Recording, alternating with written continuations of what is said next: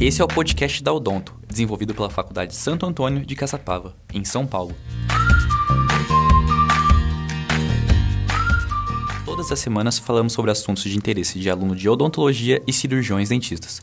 Os temas são bem variados e você pode fazer sugestões pelo nosso perfil no Instagram, odonto.santoantônio. Segue a gente para não perder nada. Esse episódio será apresentado por mim, Leonardo Costa Cavalini, aluno do quinto período. O tema de hoje é Acontece na Odonto, projeto de extensão desenvolvido aqui na FSA, e que vocês vão conhecer melhor daqui a pouquinho. Teremos como convidada a aluna Manuela, do segundo ano. Participante do projeto Acontece na Odonto. Então, para começar, Manu, explica pra gente o que é o Acontece na Odonto. O Acontece na Odonto é um projeto desenvolvido com o objetivo de fazer quem está de fora se sentir um pouco mais próximo da faculdade. É, com isso, a gente faz postagens explicativas de conteúdos que nós acreditamos que o público gosta para promover uma certa interação. Entendi. E quem mais faz parte do grupo? Como foi a seleção? Além de mim, tem a Natiele, a Laura e a Adriele, todas do terceiro período, e a Stephanie do quinto. É, a seleção foi feita através de uma inscrição e uma carta explicando por que gostaríamos de participar e as nossas habilidades de acordo com o projeto. É, criatividade, boa comunicação são sempre bem-vindos. Manu, qual é a maior dificuldade do grupo?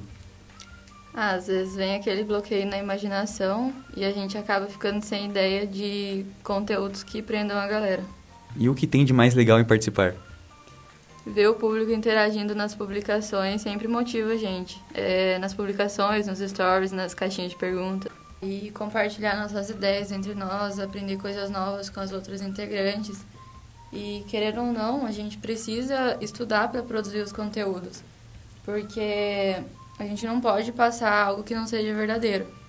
Você ou as colegas já passaram por algum perrengue para produzir os conteúdos? Alguma situação constrangedora ou algo assim?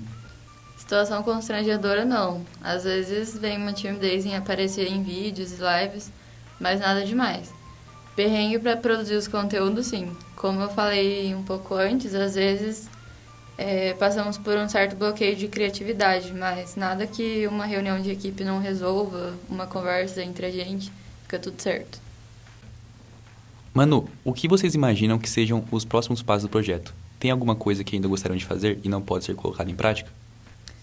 Ah, com certeza gostaríamos muito que a pandemia acabasse e tudo voltasse ao normal para poder fazer eventos, que é algo que já tínhamos planejado, mas infelizmente ainda não pode sair do papel.